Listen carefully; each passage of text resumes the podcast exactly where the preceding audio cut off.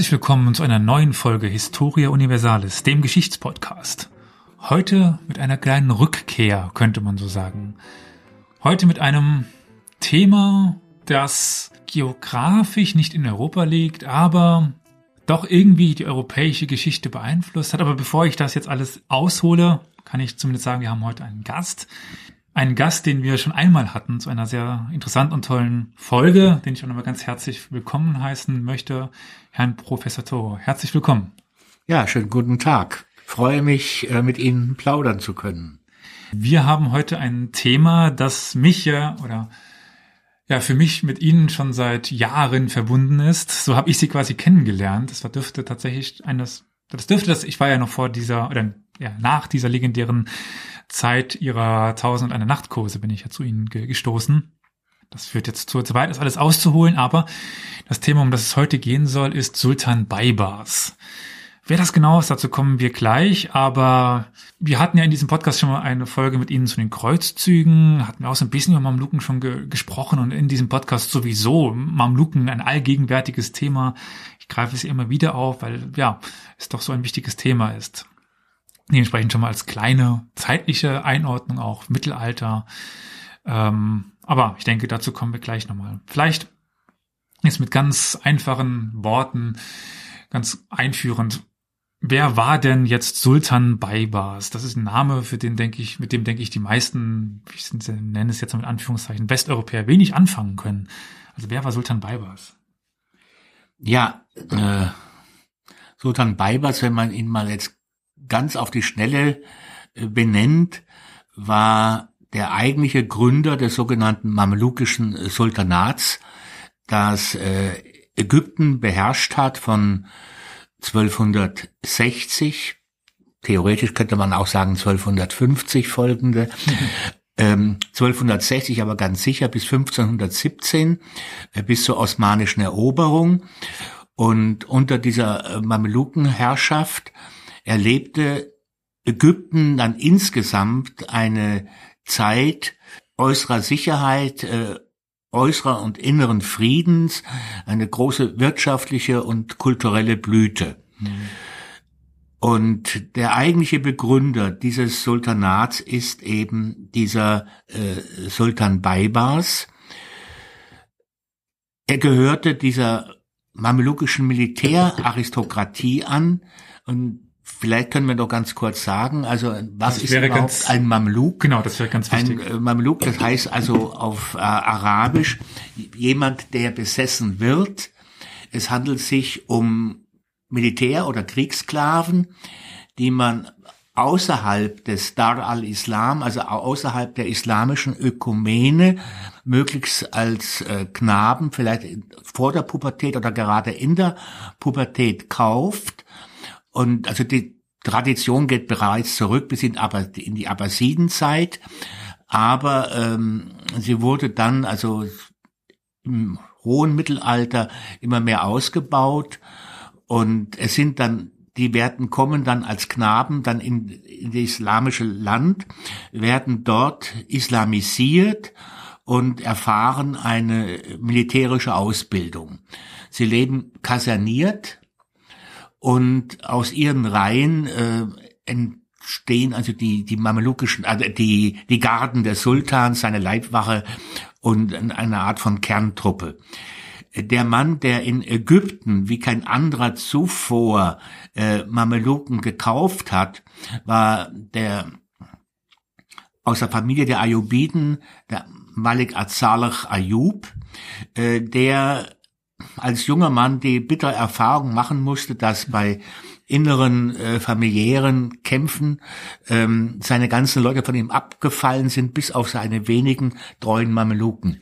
Und als es ihm dann gelang, in Kairo an die Macht zu kommen, äh, hat er beschlossen, hinkünftig ähm, diese Mameluken äh, zum Rückgrat seiner Armee zu machen und seiner militärischen Potenz. Er hat also dann Mameluken in einer Zahl gekauft wie keiner seiner Vorgänger vorher. Äh, diese Mameluken wurden kaserniert auf einer der Nilinseln, nämlich Arauda bei Kairo.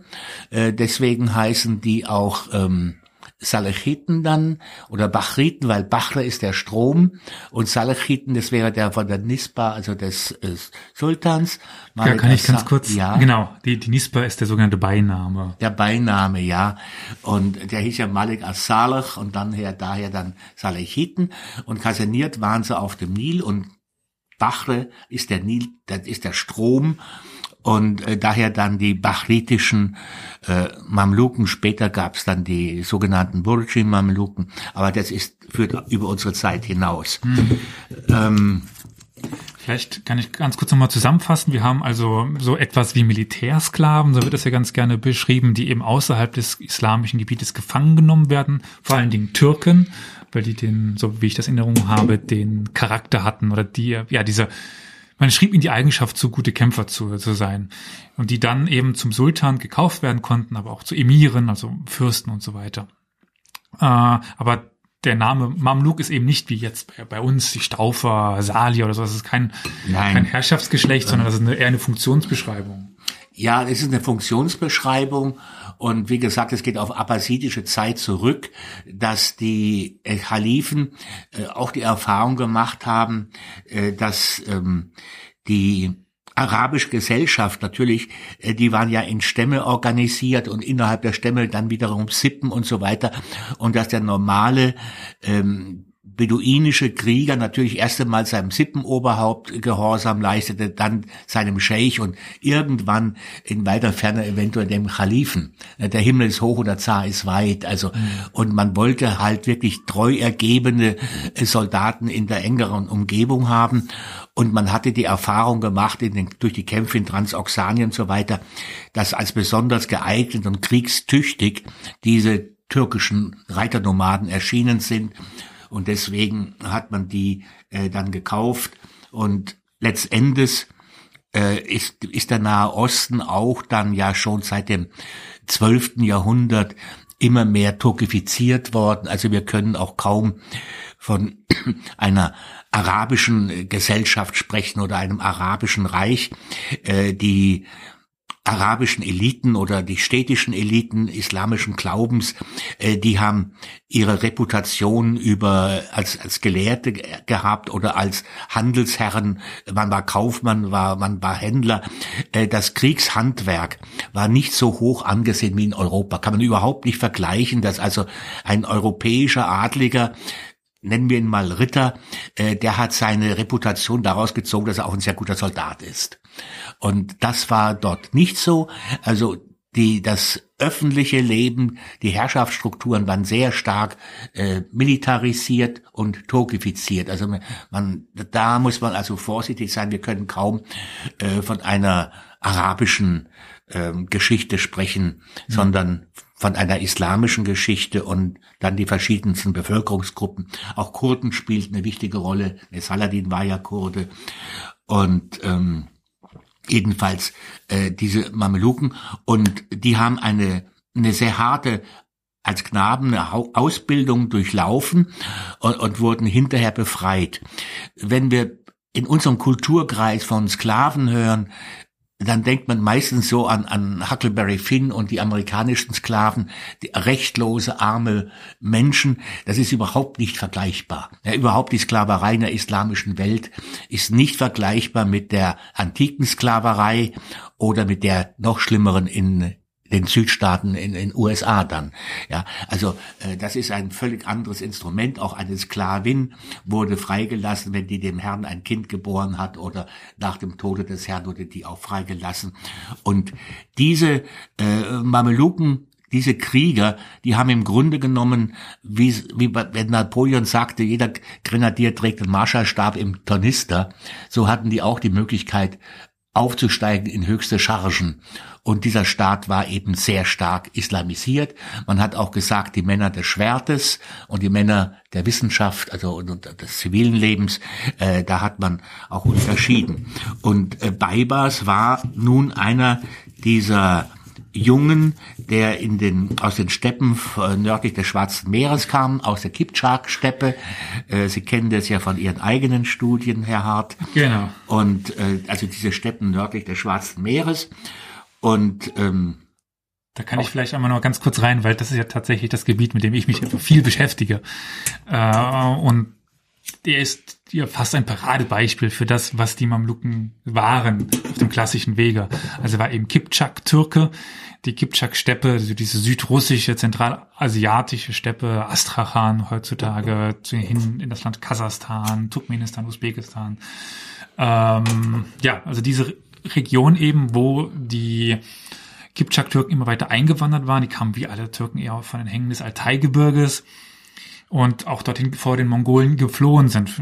Ja, vor allen Dingen vor der goldenen Horde, die sich im 13. Jahrhundert dort entwickelte. Und ja, Teil dieser äh, dort Gefangenen, im, also auch im Verlauf dieser Mongolen-Feldzüge dort gefangenen Kipchaken, war wohl Sultan Baibars, der äh, dann verkauft worden ist über die Krim. Meistens war das der, der klassische Weg bei Sultan Baybars, weiß ich das jetzt nicht genau. Normalerweise aber über die Krim und später vor allen Dingen über die Zwischenhändler von Genuesen und Venezianern. Vor allen Dingen die, die Genuesen kamen sie dann nach Ägypten. Und ja, jetzt würde ich quasi wieder zu dem Ball zurückspielen. Also Sultan Baybars kam ja, aus der und wir müssen auch, auch dass man uns bewusst machen, also äh, ein Teil dieser jungen Männer oder dieser Knaben, die man da wurden gefangen genommen bei Überfällen und dann verkaufte Sklavenhändler, Zwischenhändler. Ich weiß aber, wo, worauf Sie hinaus wollen. Das ist natürlich auch noch ein großer Teil, ja. Und es ist allerdings auch so, manchmal haben, haben auch die Eltern ihre Kinder einfach einem Sklavenhändler mitgegeben, mhm. weil sie genau wussten, naja, hier in der Steppe hat der Junge keine so großen Aussichten, aber kommt er erste Mal nach Ägypten, dann steht ihm vielleicht ein Leben ohne große Sorgen aussieht und ein Leben voller Anerkennung und, und wo er sich entfalten kann. Ja, also es war nicht unbedingt so, dass da der große Tränen ausgebrochen sind, nicht immer, vielleicht im Einzelfall, ja. Und es gab eigentlich äh, zwei Wege, einmal den Landweg, nicht dann über das heutige Kasachstan und Iran dann bis nach Aleppo. Problem oder, waren nur da auch die Mongolen, gerade die Iraner, ja, die lange im und Krieg dann standen. ist das allerdings dann durch das Vordringen der Mongolen ist dieser Weg erschwert worden. Und man hat dann, Sie haben das ja gerade schon erwähnt, äh, Genuesen und Venezianer genommen. Man hat also ähm, über die Krim Handelsschiffe gehabt, die sind dann nach Konstantinopel gefahren. In Konstantinopel hat man Zoll bezahlen müssen äh, für die Fracht und dann ging diese Fracht weiter nach Ägypten. Und äh, im 13. Jahrhundert hat auch einmal ein byzantinischer Autor, Georgios Pachymeres, äh, geschimpft oder geschrieben, dass der Kaiser Michael VIII. eigentlich schuld sei am Untergang der Kreuzfahrerstaaten, weil er nämlich erlaubt hat, dass Sklavenschiffe oder mit dieser Fracht nach Ägypten gegangen sind und dort dauernd für Nachschub für die Armee gesorgt haben. Ja, mhm. also ähm, das, ja das Geschäft spielt halt eine große Rolle. Auch die päpstlichen Verbote mit Waffenlieferungen, die waren genauso sinnlos wie heutige Verbote mit Waffenlieferungen. Wir erinnern uns alle, dass Saddam Hussein auch aus der ganzen Welt seine Waffen bekam, trotz Verboten. Ähm, gut, also dieser Baibas kam als äh, Jüngling, nennen wir es mal so, das ist ein bisschen altmodischer Ausdruck, äh, auf den Sklavenmarkt nach äh, Aleppo, ist dort verkauft worden oder gekauft worden, ich kann nur ganz kurz geografisch ein bisschen einordnen, weil wir jetzt vielleicht, wir sprechen die ganze Zeit über Ägypten, aber jetzt plötzlich Aleppo. Aleppo, wenn man ein bisschen aufpasst, ist in Syrien heutzutage, so Haleb. Ähm, das Ägypten, von dem wir sprechen, das ja vorher ja, mehr oder weniger geeint worden ist durch die Ayubiden, umfasste ja ja, diese Levante-Küste, also Syrien, Palästina, Israel, was man heute sagen würde, Libanon, als auch Ägypten. Das war unter ayubidischer Herrschaft mehr oder weniger geeint. Ja, Deswegen also ich meine, Ägypten war äh, ja lange Jahrhunderte selbstständig und und und es, durch das Vorgehen der ungeschickten Franken und Kreuzfahrer zur Zeit von Saladin ist es Saladin eben gelungen, äh, Syrien und Ägypten in seiner Hand zu vereinigen. Also Nuradin eigentlich schon. Und, ja, aber Saladin hat es dann wirklich in die Tat umgesetzt. Und dieser geballten islamischen Macht gegenüber hatten die Kreuzfahrerstaaten eigentlich oder die Kreuzfahrerherrschaften standen auf verlorenen Posten. Und äh, das ist die, die, die Ayubidenherrschaft war nat eigentlich natürlich ein Familienklüngel. Ähm, es gab so ein nominelles Oberhaupt wie Saladin oder dessen Bruder Aladil, aber äh, es, es ja, es war eine Familienkonföderation. Unter den Mamluken wird es anders. Da wird es wirklich ein Zentralstaat. Also das ist, man haben dann zwar für, äh, für Syrien einen Vizekönig oder so etwas, aber äh, es ist ein Zentralstaat, wie der gesamte Mamelukenstaat sehr straff organisiert war. Gut, also dieser äh, junge Mann äh, namens Baybars äh, wird gekauft von einem Amir oder Emir nennen wir, namens Bunduktar und äh, daher dann heißt er auch Baibas al-Bunduktari, ne, da haben wir wieder diese Nispa von seinem Eigentümer und kommt nach Ägypten, äh, wird dort halt äh, ja als Kadett da kommt in diese Kadettenanstalt und er macht da wohl seinen Weg. Ja, er war wahrscheinlich tüchtig und intelligent und so weiter und er war auch dabei in der Entourage von Malik al-Saleh, als der auf dem Weg nach Karak dann äh, seine ganzen Soldaten von ihm abfallen, äh, zu seinem Bruder überlaufen und dann ist er mit dieser Beibers mit auf Karak in Haft, äh, relativ ehrenvoller Haft, da ist ja nichts passiert, aber er lernte dort halt den Sultan gut kennen und auch dessen Frau, die Shasharat Adur, von der wir noch vielleicht kurz hören werden. Eine Perlenbaum. Perlenbaum, ja. Eine hochinteressante Frau, die es geschafft hat, für einige Monate Herrscherin in Ägypten zu werden. Also das kann man sich auf der Zunge zergehen lassen. Sie war eine Kurdin. Äh, die, die kurdischen Frauen spielen sowieso eine andere Rolle äh, als die anderen ähm, Frauen in der arabischen Welt, also nicht so untergeordnet. Gut, aber er lernt die kennen und ähm, das führt jetzt zu weit. Das ist jedenfalls der Halbbruder äh, von Malik al-Saleh, der wird in Ägypten entthront, ermordet und al-Saleh kann dort die Herrschaft antreten. Er nimmt den Beibers mit. Ich habe schon gesagt, er kauft jetzt immer mehr Mameluken ein, weil die sich als treu erwiesen haben. Die werden auf der Nilinsel Rhoda kaserniert. Und jetzt vergehen die Jahre erstmal und dann haben wir einfach dann das Stichjahr, nennen wir es mal 1250, der Kreuzzug Ludwigs des Neunten, des späteren des Heiligen, der sich konzentriert auf äh, Überfall auf Ägypten. Die Kreuzfahrer landen und im Laufe dieser Kämpfe äh, begeht halt Ludwig den einige äh, schwerwiegende strategische Fehler, äh, die dann dahin führen, dass letztendlich die Armee dann bei Al-Mansura eingekesselt wird und im Verlauf dieser Kämpfe ähm, zeichnet sich wieder auf äh, islamisch-ägyptischer Seite das Mamlukenkorps aus. Die Mamluken war es dann, die in den Straßenkämpfen von Al-Mansura äh, Robert von Artois, den Bruder Ludwigs des Heiligen, geschlagen haben. Und ähm, bei diesen Kämpfen hat sich sicherlich also Beibers wiederum ausgezeichnet. Ähm, die Armee Ludwigs des Heiligen muss kapitulieren, äh, muss, der König muss ein hohes Lösegeld bezahlen und äh, die wenigen Überlebenden können dann äh, ins, nach Palästina aus äh, ja dorthin auf Schiffen äh, verbracht werden. Äh, Ludwig der Heilige bleibt dann noch einige Zeit lang auch in Palästina, aber dieser Angriff war für Ägypten äußerst gefährlich und zwar auch insofern, als nämlich schon wenig nach der Landung der Kreuzfahrer es zu einer Staatskrise kommt, nämlich der Sultan stirbt. Und jetzt kommen die ganzen Emire übereinander. Ja, was machen wir jetzt? Und dann beschließt man erstmal den Tod geheim zu halten, ja, gar nichts zu sagen. Und äh, dann beschließt man, dass die Witwe das erstmal macht. Ja. Und in dem Umfeld kommt ja jetzt noch irgendwann der Sohn nochmal aus dem fernen Syrien herangeirrt. Ja, ja, also das ist natürlich auch hochinteressant. Also die allererste Reaktion war, der hat ja einen Sohn. Äh, mit dem kam man allerdings nicht so gut aus. Und der war in den Euphrat-Provinzen angebracht als Gouverneur. Und der eilt nach Ägypten und wird dort auch freundlich aufgenommen. Das heißt also, man hat durchaus auch noch dieses dynastische Prinzip anerkannt. Aber dieser äh, Bursche äh, macht sich also sehr unbeliebt, indem er nämlich seine eigene Entourage bevorzugt und mit denen wichtige Posten gibt und äh, die Offiziere seines Vaters ähm, ja sich und die brüskiert durch dieses Verhalten und die fühlen sich eigentlich betrogen.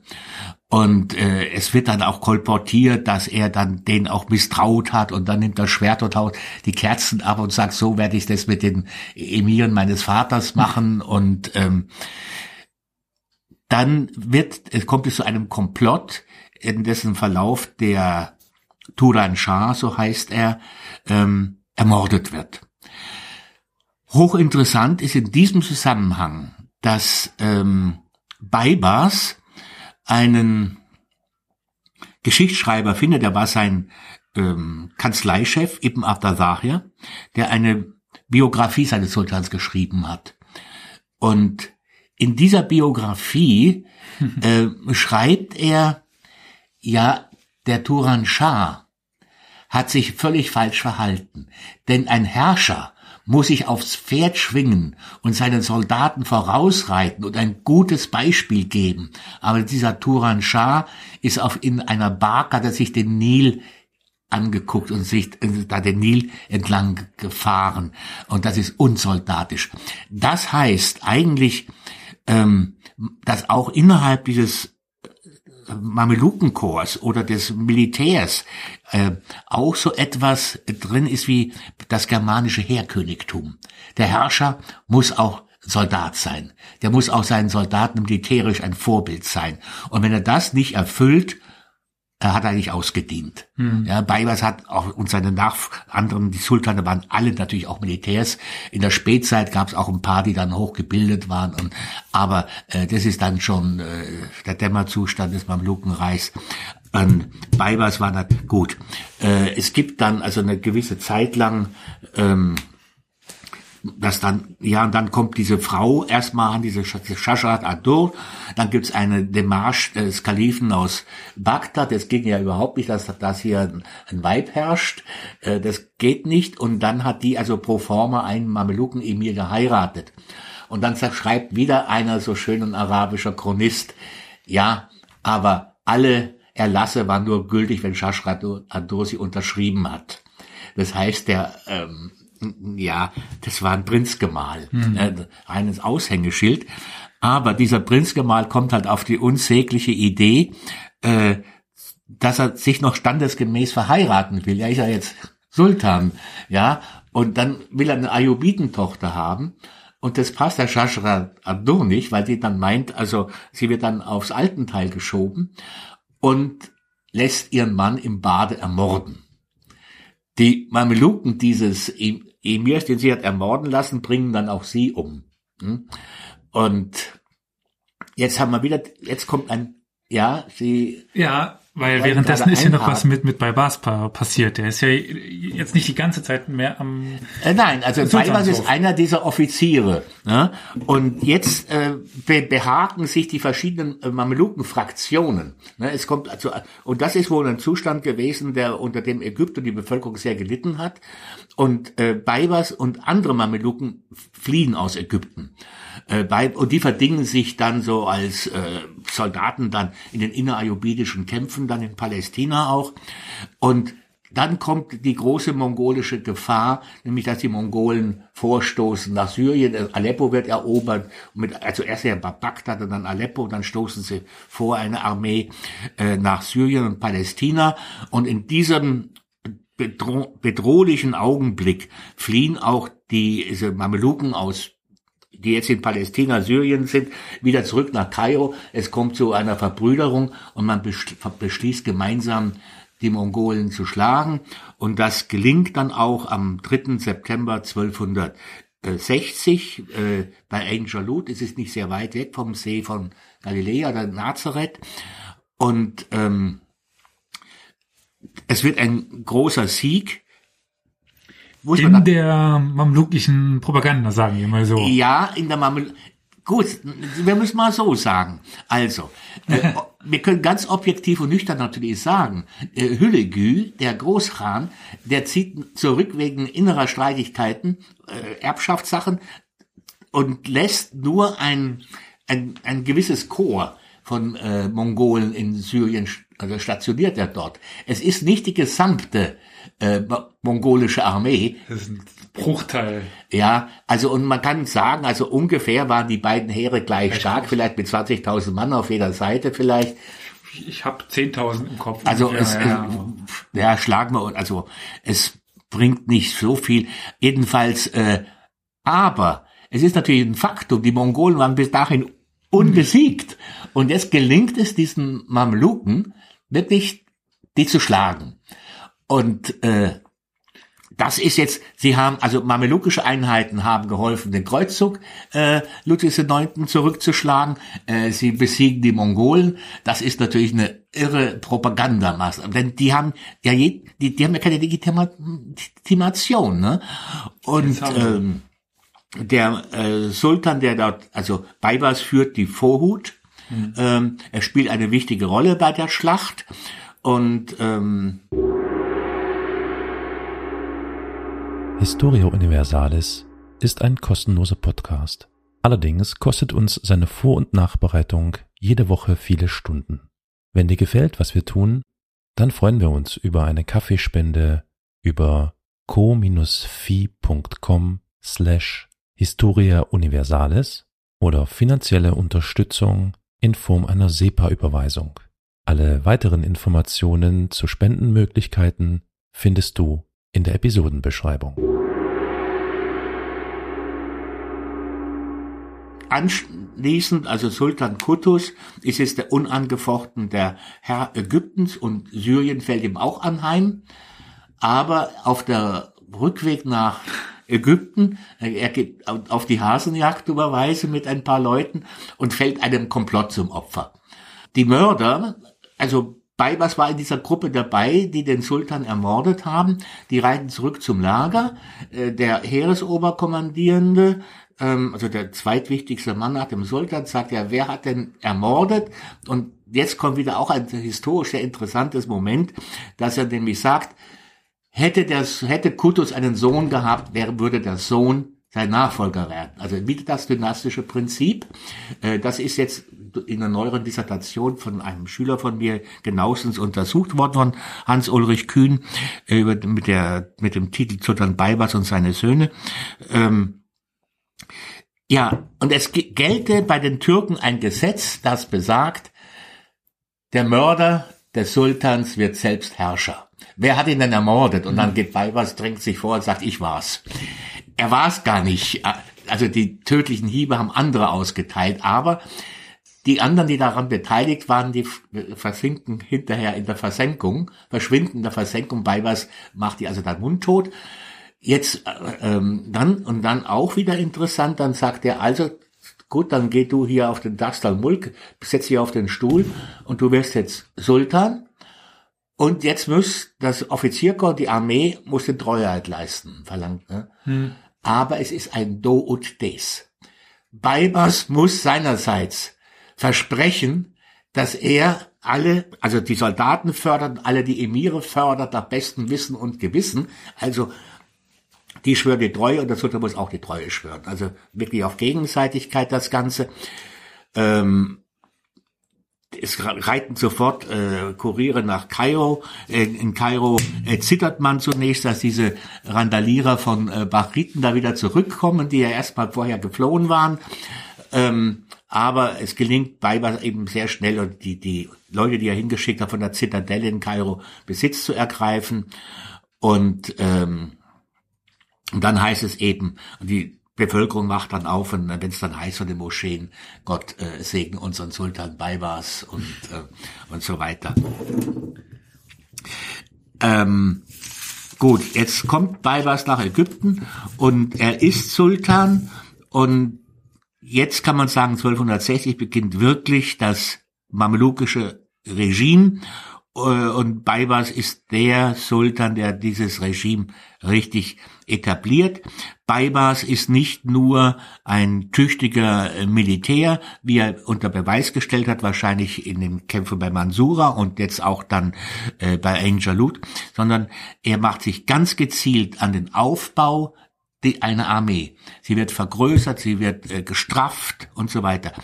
Äh, welchen weiten Horizont bei was hatte, zeigt sich auch darin, dass er dann in den Folgejahren versucht, eine Marine aufzubauen. Die Fatimiden hatten eine gute Kriegsmarine, die auch in Syrien, äh, in, in, bis nach äh, Sizilien ähm, agil war und so weiter. Da könnte man ja auch ein bisschen mit dem Herkunft der Fatimiden nochmal argumentieren. Also Fatimiden, klar, man verbindet sie mit Ägypten, aber Fatimiden kommen ursprünglich aus Nordafrika. Aus Nord, also mehr, also aus dem Maghreb und ja. äh, sind dann lang oder sind dann gewandert und in Nordafrika ja, ja. historisch immer schon Schiffe also, und, und, so weiter. Äh, und die bei den Ayubiden ist das in Vergessenheit geraten. Mhm. Ja, und äh, ein großer Vorteil der Franken oder auch der Kreuzfahrer da müssen, sollte man immer unterscheiden zwischen Kreuzfahrer und Franken, denn die, die schon länger unten gelebt haben, haben ja kein Kreuzungsgelübde abgelegt. Das sind eigentlich dann die Franken. Ne? Ähm, die hatten halt die Schiffe. Es waren die italienischen Seestädte mit den Schiffen. Hm. Und äh, die waren dadurch den Ayubiden oft überlegen und, und ich meine, äh, als Saladin Tyrus belagert, die, dann kann Tyrus von der See her versorgt werden. Also und ähm, die Ayubiden hatten keine Flotte und Baibars will eine Flotte haben, a um die ägyptischen äh, Handelsschiffe zu schützen, denn Handelsgüter ja, oder die Sklavenschiffe zu beschützen oder eventuell eben auch militärisch äh, aktiv werden zu können. Baybars hat dann sogar mal versucht, Zypern mit einem Flottenunternehmen anzugreifen. Also äh, auch das zeigt äh, diesen Horizont des Sultans. Dann, was er auch macht, was auch lobend erwähnt wird, ähm, er baut auf ein gut funktionierendes ähm, Post- und Nachrichtenwesen. Ja, also er hat Kuriere, äh, die, das geht ruckzuck. Dann gibt es auch Brieftauben. Es gibt äh, optische Signale von Burg zu Burg. Mhm. Es geht also die Nachrichtenübermittlung geht unglaublich schnell. Und äh, sein Biograf schreibt auch, also äh, Beibers konnte nachts im Bade liegen und es kommt ein Kurier. Der wird sofort vorgelassen. Der Sultan hat nicht mal Zeit, seine Blöße zu bedecken, sondern er empfängt den Kurier, um die neuesten Nachrichten zu erfahren. Äh, also das auch. Beibers, ja, jetzt Nachtigall, ich höre dir trapsen, geht auch her, baut einen gleich einen guten Nachrichtendienst auf. Also kennen wir ja auch spätere Zeit, wie wichtig das ist. Ähm, ist dann so, als er dann stirbt Beibers, dann heißt es einmal unter, unter der Herrschaft Sultan Beibers hat man Angst gehabt, äh, überhaupt ein lautes Wort zu sagen, weil man dachte, die Wände können es ihm mitteilen, was man gesagt hat. Also äh, die Überwachung war dann wohl eine äh, sehr strenge und rigide. Gleichzeitig versucht dieser Mensch auch herzugehen und sich als äh, frommen Muslim zu gerieren. Naja, und ein frommer Muslim äh, muss natürlich sittenstreng sein. Ne? Also, und äh, bei was geht her? Ja, äh, lässt Weinkältereien äh, dicht machen, ja, ähm, Tavernen werden geschlossen, er verbietet das Haschisch, ja, was gang und gäbe war. Und er kommt sogar auf die Idee, also die Prostitution zu verbieten. In Alexandria und äh, Damiette war das natürlich gang und gäbe, wahrscheinlich schon wegen der europäischen Seefahrer und Kaufleute, aber das sei also unmoralisch, wird dicht gemacht und hinterher ergeht dann ein Gesetz, dass es im ganzen Reich verboten wird. Aber es gibt natürlich Gesetze, die sich nicht richtig durchgesetzt haben oder haben durchsetzen lassen. Ähm, wir wissen dann aus Hause eine Nacht massenhaft von Prostitution. Aber jedenfalls äh, Weibers macht das, um sich den Anschein dieses frommen Herrschers zu geben, der eben nicht nur ein Rabauke ist. Und ein anderer äh, Geniestreich, könnte man schon fast sagen, ist es. Ähm, wir wissen ja, ähm, 1258 die Erstürmung Bagdads durch die Mongolen, bei der der letzte legitime Abbasiden-Kalif ums Leben kommt. Äh, nun ist nicht die ganze Familie massakriert worden. Und äh, behaupteten es, sogar, äh, zumindest mal die zwei. Ja, ja, es, es haben zumindest zwei überlebt. Ja? Und äh, also einer äh, kommt dann nach, äh, nach ähm, Aleppo und dann nach Syrien und sagt, ich bin ein Überlebender, ich bin der Sohn des Kalifen. Und dann merkt man, dann gibt's Eilkuriere sofort nach Kairo. Da tritt einer auf, der sagt, er ist sei der Sohn des Kalifen. Und Baybars sagt, möglichst schnell hierher bringen, aber ganz im Geheimen. Ne? Und dann kommt der und dann muss der sich eine, einem Kollegium stellen, da wird er auf Herz und Nieren geprüft, ob er mhm. wirklich auch ein äh, Abbasiden-Abkömmling ist. Und die sagen dann die Ulama, also die Gelehrten, jawohl, er ist einer. Und dann sagt Baybars, gut, ähm, dann wird er als Kalif anerkannt. Und jetzt hat man also einen legitimen, ein legitimes Oberhaupt der sunnitischen Gemeinschaft. Und dieses legitime Oberhaupt der sunnitischen Gemeinschaft bestellt jetzt den Baibas als Sultan. Ja, er nennt ihn zum Sultan. Jetzt hat Baibas natürlich auch die Legitimation, nämlich die oberste geistliche Legitimation, dass er Sultan ist. Ne? Hm. Aber es gab doch die Episode von zwei. Also wie steht Ja, das ist jetzt folgendes. Okay. Also, ähm, und dieser Kalif äh, sagt, ähm, also, ja, wir müssen jetzt also die Mongolen aus Bagdad vertreiben und Baiba sagt, na gut, dann äh, gebe ich dir eine Armee mit und du ziehst los und vertreibst die Mongolen. Das ist in der Forschung sehr, also unterschiedlich bewertet worden. Also manche unterstellen Beibers wirklich ehrliche, gute Absichten. Ich glaube es nicht, denn Beibers war ein Realist Mhm. und Beibers ähm, sch- schickt ihm nicht genügend Leute mit. Das Kontingent ist zu klein. Abgesehen davon, die Truppen, die oben in Nordsyrien stehen, haben nicht den Befehl, sich dieser Armee anzuschließen, sondern operieren in getrennten Gruppen. Dieser Abbasi, der kommt dann also an den Euphrat, äh, wird von den Mongolen gestoppt und werden alle zusammengeschlagen. Es gibt auch eine Quelle, ähm, da heißt es, äh, eine mamelukische Quelle, eine ähm, Schade um die vielen Toten, die Baibas da geopfert hat. Jedenfalls Baibas war den Typen los. Es wäre niemals realistisch gewesen, die Mongolen zu besiegen Nein, zu dem ist, Zeitpunkt. und Baibas war Realist genug, ja. Aber er hat ja jetzt schon erstmal die Legitimation. Und das ist ja mit riesen Pomp und Aufwand gemacht, dass der also wirklich in den schwarzen Farben der Abbasiden auftritt und äh, eine großartige, also wie der intronisiert wurde, dieser Khalif, und wie er dann den Baibas belehnt mit, mit all den muslimischen Ländern, die es momentan gibt und die man noch erobern wird, nämlich sprich die Kreuzfahrer verjagt und so weiter. Äh, nach einiger Zeit klopft wieder einer an und sagt, ich habe es auch überlebt. Ja, Dann kommt der auch nach Kairo, wird auch auf Herz und Nieren geprüft, dann sagt man auch, ja, der ist auch einer. Dann wird der auch äh, zum Kalifen gemacht und da ist dann ein großer Unterschied. Da kann man schon bereits feststellen, ähm, dass der nicht mehr mit erhobenem Zeigefinger dem Weiber sagt, was er tun und lassen zu lassen hat, sondern äh, der muss ganz fügsam sein. Und es zeigt sich dann auch im Lauf der Geschichte eben, äh, dass die Kalifen dann bei der Intronisation des Sultans eine Rolle spielt.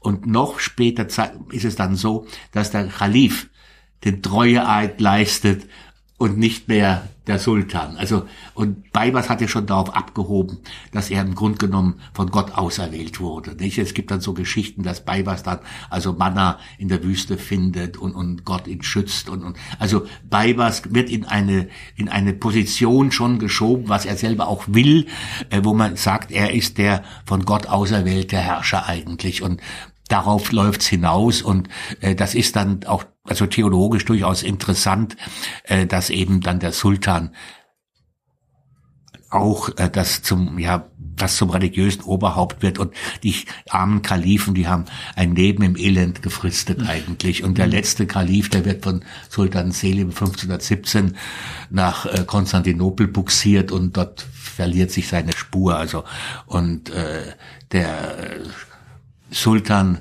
in Konstantinopel, Schatten Allahs auf Erden, hat es gar nicht mehr nötig gehabt, zur Legitimation einen Kalifen zu haben. Also das spielte keine Rolle. Und Sie wissen selbst, also dass die osmanischen Sultane wieder die Kalifatskarte ausspielen. Das ist dann nach der Zeit von Katharina der Großen, als man sich besinnt, äh, die erobert jetzt hier christliche Gebiete, die Kuh. Also da muss man was dagegen halten, nicht auch dann theologisch eventuell. Und also das ist äh, sehr interessant und, und dann äh, macht Baibas auch und daran sieht man auch wieder dieses ähm, diesen weiten Blick, den der Mann hatte, nämlich er entfaltet eine sehr rege Diplomatie. Ja, das ist also auch spannend. Also gerade den bedeutenden Geschichtsschreiber Ibn Wasil, äh, den schickt er 1261 äh, an, zum, zu König Manfred nach nach Unteritalien. Und er beschreibt dann also auch sehr interessant, äh, wie das da war. Nicht, dass, also, da, dass es da nur Moscheen gab. Und man fühlt, konnte sich ganz zu Hause fühlen und er, wie, wie er von Manfred hofiert wurde. Und also die Beziehungen zu Sizilien werden hergestellt, zu den Staufern wird das hergestellt.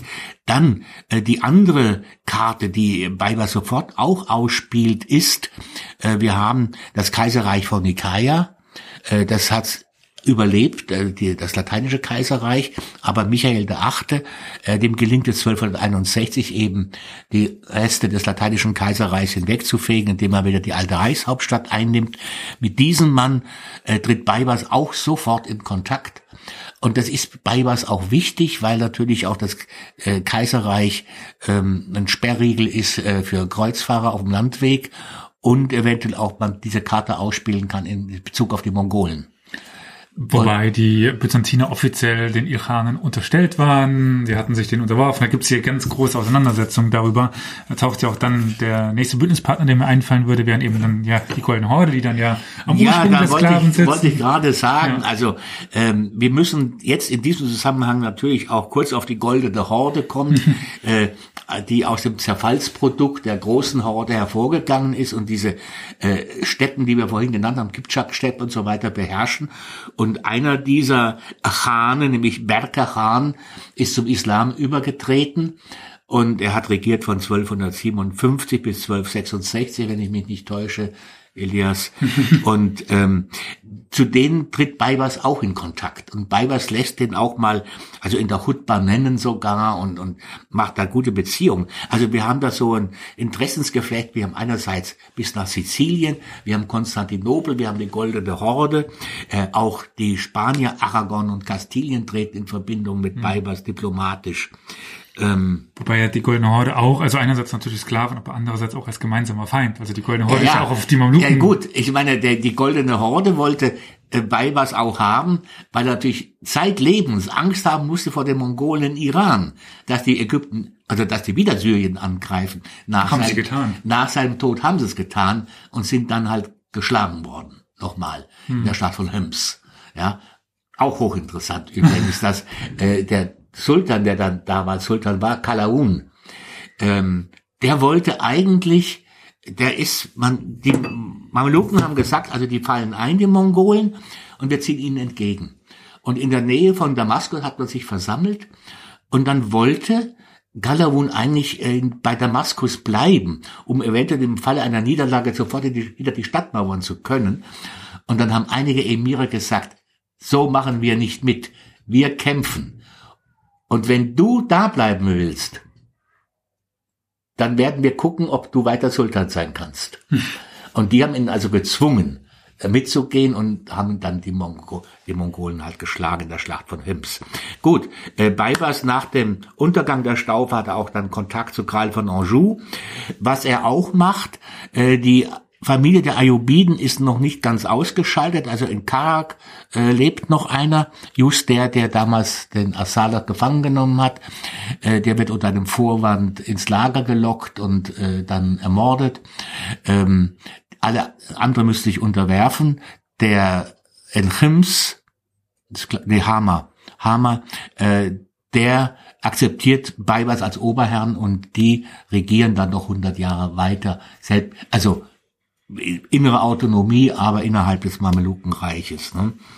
Ähm, Interessant ist auch, man, äh, die Franken sind natürlich da und die äh, Kreuzfahrerherrschaften und äh, Beibers will erstmal sein Reich konsolidieren, ehe er sich da auf einen Schlagabtausch angesichts, noch, dann noch angesichts der mongolischen Bedrohung mit den Kreuzfahrern einlässt. Und da haben wir dann mal auch die interessante Episode, dass also Beibers einen Gefangenenaustausch vorschlägt. Und Templer und Johanniter sagen, nein, wollen wir nicht, äh, weil die Mamluk, äh, die Islam, muslimischen Gefangene waren gute Handwerker teilweise und die konnte man gebrauchen für den Burgenbau und die gefangenen Franken und Kreuzfahrer, mit denen wusste man nichts anzufangen. Und dann haben die Ritterorden das abgelehnt. Und äh, es gibt einen Chronisten, der sogenannte äh, Templer von Tyrus, also man weiß nicht genau, wer das war, aber der schreibt, ja, und die Ritterorden haben nichts getan pour le délivrance der pauvres chrétiens. Also die haben nichts getan für die Freiheit der armen Christen. Ja, also diese dieser Zynismus, der dann da allen halben herrscht, nicht? Und ähm, dann äh, macht auch Baibas dann, dass er einige Zeit, also es kommt dann zu ersten äh, Kriegshandlungen, ähm, dass er auch seinen vier Jahre alten Sohn, der übrigens Baraka heißt, interessant, also wahrscheinlich nach ähm, dem Großvater, der ein äh, Mongolen-Emir war, der da in Palästina wirkte. Ähm, es waren ja nicht nur türkische Mamluken, es gab ja auch teilweise mongolische Flüchtlinge, die da irgendwie abgehauen waren vor ähm, oder andere Turk. Ja, also ich kann nur mal ganz kurz vielleicht was zu diesen mongolischen Flüchtlingen sagen. Also da sind wir wieder in dem Kon Konflikt zwischen Irane und Goldener Horde. Die Goldene Horde hatte oder musste offiziell noch zum Zeit, als es noch einen Großkhan gab, ähm, mongolische oder Goldene Horde Ver Verbände mitschicken, um ähm, die äh, Bagdad zu er erobern. Nun war ja, wie Sie gerade schon, schon sagten, Berke Khan zu dem Zeitpunkt Moslem und die haben aber an der Eroberung und so weiter teilgenommen und kurze Zeit später bricht auch der Konflikt aus und dann müssen ganz starke Verbände der Ja, Mongolen von der Goldenen Horde vor den Mongolen in Persien, also den Iran, fliehen. Genau. Und dann gibt den Berke oder auch Nachfolger die, die Anweisung, eben nach Ägypten zu fliehen. Ja. Und dort kommen sie dann an und werden ja genau, großer die Teil werden dann inkorporiert auch in die mamelukische Armee dann Genau. durchaus hoch angesehen. Naja, jedenfalls äh, Baibas versucht eigentlich jetzt, also seinen Sohn äh, zum Thronfolger zu machen. Nun kann man natürlich sagen, es gibt ja den berühmten ähm, äh, israelischen oder den verstorbenen äh, Mamelukenforscher David Ayalon. Und der hat gesagt, äh, wir haben es bei den Mameluken mit einer sogenannten One Generation Nobility zu tun, also einer, einem Adel, der nur für eine Generation herrscht. Denn Mameluk ist ja nur, wer als Heidenkind außerhalb des Islams geboren wurde, der dann islamisiert wurde, der militarisiert wurde, freigelassen wird mit allen Vorrechten und Pfründen in Ägypten und seine Kinder, wenn der da unten eine Muslime heiratet, sind ja keine Mameluken mehr, können ja keine Mameluken sein, sind ja nie versklavt worden. Äh, Ein Mameluk musste vorher mal ein Sklave sein, Militärsklave. Also ähm, ist es, deswegen brauchen die auch immer wieder Nachschub. Ne? Was denn aus diesen Söhnen von Mameluken und aus den Kindern der Mameluken wurde, ist ein ganz anderes Thema. Äh, das ist auch noch voll im Gange, die Forschung. Aber Baibas setzt sich offenbar über dieses Diktum der One Generation Nobility hinweg und sagt, ich bin der Sultan, ich bin von Gott ausersehen. Und da sch- schwingt auch wieder man, Baibas, äh, es heißt auch, und, Sul und Sultan Baibas stellt den Staat von As-Salih wieder her. Ja, das heißt also dieses ayubidische Vorbild, wie stark das wirkte. Und Baibas greift dieses ayubidische Vorbild auf und sagt, ich bin der Sultan, mein Sohn soll auch Sultan werden. Also gegen diese These spricht ja äh, ganz viel. Also auch so ein bisschen, was danach pa- passiert. Also nicht nur Baibas, soweit ich weiß, setzt Söhne ein, sondern der Kalawun setzt seine Söhne ein, dann Anassan Mohammed äh, Ja. setzt seine Söhne ein. Also wir haben vielleicht jetzt nicht so eine klassische Dynastiebildung, aber wir haben ja schon Abfolgen von Gut, also aber Baibas ist zumindest der erste Sultan, der über diesen Zaun springt. Also so, sein Nachfolger Kalawun macht das auch. Der er drückt ist dann auch die der erste richtige überhaupt Sultan. Also Ja, natürlich. Er ist überhaupt der erste richtige Mameluken-Sultan. Hinterher wird es gang und gäbe. Und dann ist es oft so, dass also der regierende Sultan man hat seinen Sohn, der kommt an die Macht, bis sich die Junta geeinigt hat, wer von ihnen dann den Sohn zur Seite schiebt und dann selbst Sultan wird. Ne? Und ja, und dann ermordet wird und so weiter. Also es ist eine relativ blutige Geschichte. Ähm, Baibas nimmt dann auch äh, den Kampf gegen die Franken auf. Und das ist im Grund genommen läutet Baibas den Untergang der fränkischen Herrschaft ein. sein, ja. sein Sohn müsste den dann voll, vollenden. War sein Sohn oder war das noch, war das schon Kalawun? Das war Kalawuns Sohn. Ah, ah, ja. Also, aber Baibas beginnt also diesen Feldzug. Und äh, mit ja, also 1265 erobert bei Baibas Caesarea. Und diese alte blühende Stadt aus der Antike wird dem Erdboden gleichgemacht. Und dann vom Winde verweht. Also heute ist, kann man dadurch halt sehr schön die Ruinen noch angucken. Aber Baibas in dem Hass auf die Kreuzfahrer, auf die Franken, man will denen jede Möglichkeit nehmen, einen Brückenkopf zu bilden. Ähm, das ist also ein letztendlich ein Vernichtungsfeldzug, den Baibas einleitet.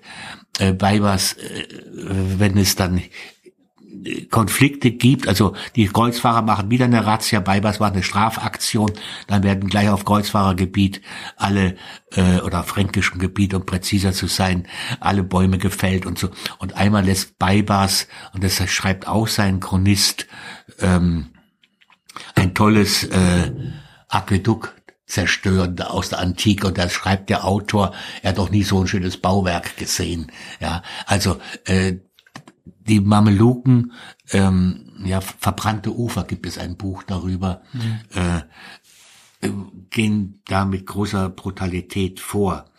Und ähm,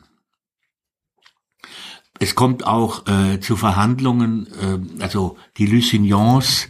Ähm, Damals Herrscher im Königreich Jerusalem. Ja, also der Hugo war König von Jerusalem und König von Zypern.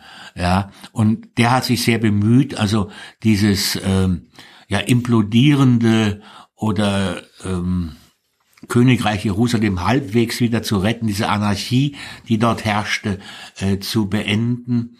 Und ähm, der ist ein sehr tatkräftiger, tüchtiger Mann eigentlich. Und mit dem hat Baibas auch Kontakt und da geht es auch einmal um äh, Austausch von Gefangenen und um Schließung eines Waffenstillstandsvertrags. Und er schickt jetzt da seinen Chef der Staatskanzlei und seinen Biografen, den Ibn Abdallah, dorthin nach Akkon zu Verhandlungen. Und dann sagt ihm aber, er soll sich also nicht zurücknehmen, sondern er soll schon sagen, dass er der Gesandte des großen Sultans ist. Ne? Und dann kommt er dorthin und dann schreibt er eben Abdallah dann halt so schön, naja, äh, sie kamen da rein und der König und seine Emire, gleich Barone, die saßen da und er sollte stehen. Und dann hat er gesagt, er möchte sich auch hinsetzen. Und äh, es dann kam es da zu einem Schlagabtausch, einem verbalen, und das ist schöne Diplomatie, ne? Und dann äh, sagt der Ibn Abdallah ja, ob er sich also frei äußern dürfe oder weil dann gleich der Kopf ab ist. Ne, er kann ja ruhig sagen, was er will. Und der Ibn Abdallah merkt eben, dass der Hugo von Lusignan sich da auf den Schlips getreten fühlt. Und der König sagt dann, also, er soll sich mal etwas besser benehmen und er soll sich mal umdrehen. Da sieht er nämlich seine ganzen Soldaten. Und dann dreht sich der Gesandte des Sultans um und sagt, ach, in Kairo haben wir mehr Kriegsgefangene von euch als hier stehen. Ja, also das ist sehr schön, so ein Diplomatenspiel. Ja. Und ähm, also es, die, diese Kreuzfahrerherrschaften, die zerbröseln so allmählich. Und da haben wir auch, den finde ich auch einen sehr interessanten Fall. Ähm, also die sogenannte Isabella von Ibelin, die war die Herrin von Beirut. Eine junge Frau, ihr Mann starb und, äh, und der Vater hatte schon gesagt, also sie soll sich mit dem Sultan gut stellen. Und die macht dem Sultan Geschenke, nimmt Kontakt mit ihm auf und Beibers geht darauf ein und leitet wahrscheinlich, macht auch mit ihren Vertrag, einen Friedensvertrag, leitet da wahrscheinlich aus das Recht zu einer Art Schutzherrschaft. Hm. Äh, was den Erfolg hatte, dass die Baronie Beirut bis zum Untergang der Kreuzfahrerstaaten 1291 Bestand hatte. Also Beibers hat der nichts mehr getan, Kalaun hat ihr nichts getan, erst Malik al-Ashraf Khalil, da ist dann Sense. Und wie sehr, also äh, auch das ist wieder sehr hübsch, also eine Anekdote oder beruht ja auf Wahrheit. Ähm, der die König von Jerusalem hat natürlich auch die Töchter ihrer Barone dementsprechend verheiratet. Es war ja alle Frauen waren ja irgendwo ein Potenzial äh, für für höhere Politik. Der hat die Isabella gekascht und nach Zypern gebracht. Und das erfährt Baibars. Und Bayer schreibt dann dem König von Zypern, gleich König von Jerusalem, er möge die Isabella Stante Pede zurückbringen, ansonsten käme er nach Zypern.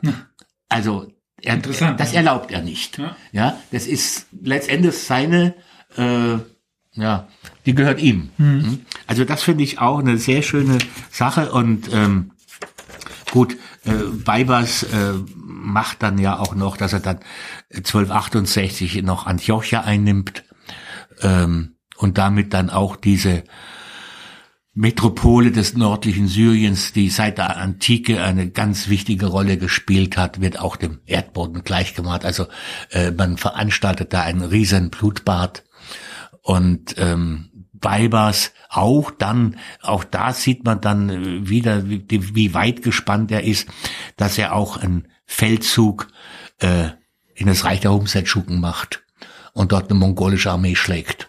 Mhm. Ähm, er kann sich dort nicht halten, er, er muss zurückgehen, weil das natürlich logistisch gar nicht möglich gewesen wäre. Aber diese weit gespannte äh, rege Diplomatie, diese weit gespannten militärischen Aktionen, die zeigen uns einfach einen Mann, der unglaublich ähm, fähig war. Also ich glaube, er, nein, ich habe ja über ihn eine, ein Buch geschrieben. Also sympathisch ist er mir nicht geworden. Also in meinen Helden, ich habe mich nicht in meinen Helden verliebt. Äh, ich habe versucht, diesen Mann immer möglichst nüchtern darzustellen. Und er war bestimmt eine großartige Herrscherfigur, aber ich glaube, zum Freund hätte ich ihn nicht haben wollen. Ja. Und weil Sie am Anfang gesagt haben, er ist eine die Geschichte spielt im Nahen Osten, aber er ist auch für europäische Geschichte wichtig. Ja, natürlich ist er für die europäische Geschichte insofern wichtig, als der Vormarsch der Mongolen gestoppt wurde. Denn die Mongolen hätten die Ägypten eingenommen, hätten, wären sie auch nach Nordafrika weitergezogen. Das wäre mühelos gewesen. Irgendwann hätten sie vielleicht auch Konstantinopel eingenommen. Und wir haben das Mamelukenreich. Das Mamelukenreich spielt eine wichtige Rolle in dem Transithandel nach äh, Indien.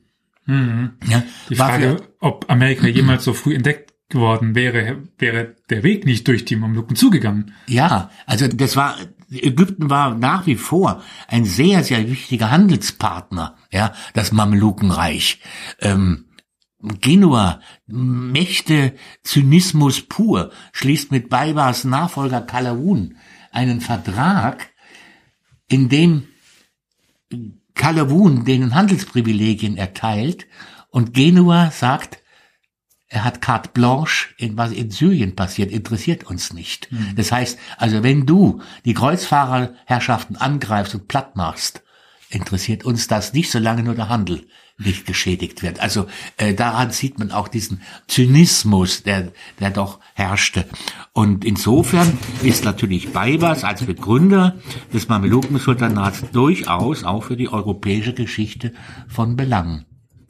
Von Kreuzfahrern über Handel bis zu Mongolen, also er hat ja. auch die Geschichte oder die, die Geschicke Westeuropas mitgeprägt. Ja, dann sind wir ja eigentlich am Ende von, von Baibas Leben.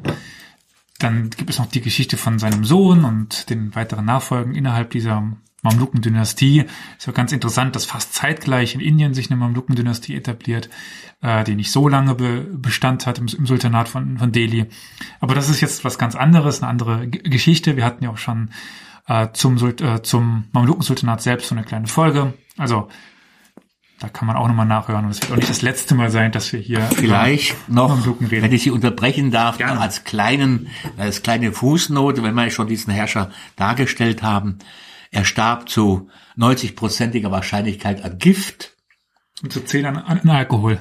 Ja, es, es kann sein. Man hat Kumis getrunken in äh, Damaskus zusammen mhm. und äh, man sagt, also es gibt Quellen, die sind unterschiedlich, ähm, dass Baibas einen Ayubiden vergiften wollte.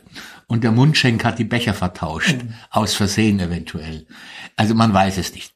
Hans-Ulrich Kühn, der diese dicke Monographie geschrieben hat über Sultan Baybars und seine Söhne, der stellt die These auf, dass Sultan Kalaun, der Atabek, also der Heeresoberkommandierende von Baybars, der Drahtzieher gewesen sei, der den Baybars loswerden wollte. Ähm, weil in, das ist insofern interessant. Dieser Kalawun ist ein ja ungefähr so alt wie wie Baybars. Die haben zusammen Karriere gemacht. Er war die rechte Hand von Baybars. Er wird aber lediglich Armeeoberkommandierender, der bekommt aber nie eine Provinz oder so irgendwas. Ja, also äh Baybars hat diesen Mann mit einer gewissen Vorsicht schon äh, ja behandelt, ne? Und und der drückt, er drängt dann halt Baybars unfähige Söhne zur Seite. Der der Berker Hahn, der macht's nicht lange und und äh, der noch noch ein anderer spielt auch keine Rolle. Einer flieht dann nach Konstantinopel zum Kaiser und ähm, findet dort Aufnahme. Also ähm, Baybars ist es nicht gelungen, eine Dynastie zu gründen, aber es ist ihm gelungen, das Mamelukische Sultanat zu gründen. Und damit können wir es belassen. Ja, dann bleibt mir nicht mehr viel über, außer Danke zu sagen für diese interessante Geschichte über einen spannenden Sultan, einen Sultan, der meines, meiner Meinung nach, aber gut, äh, ja, ich weiß nicht, ob die so, so zählt, viel zu unbekannt ist. Und ja, vielen, vielen Dank. Bitteschön. Hat mir Freude gemacht, mit Ihnen zu plaudern.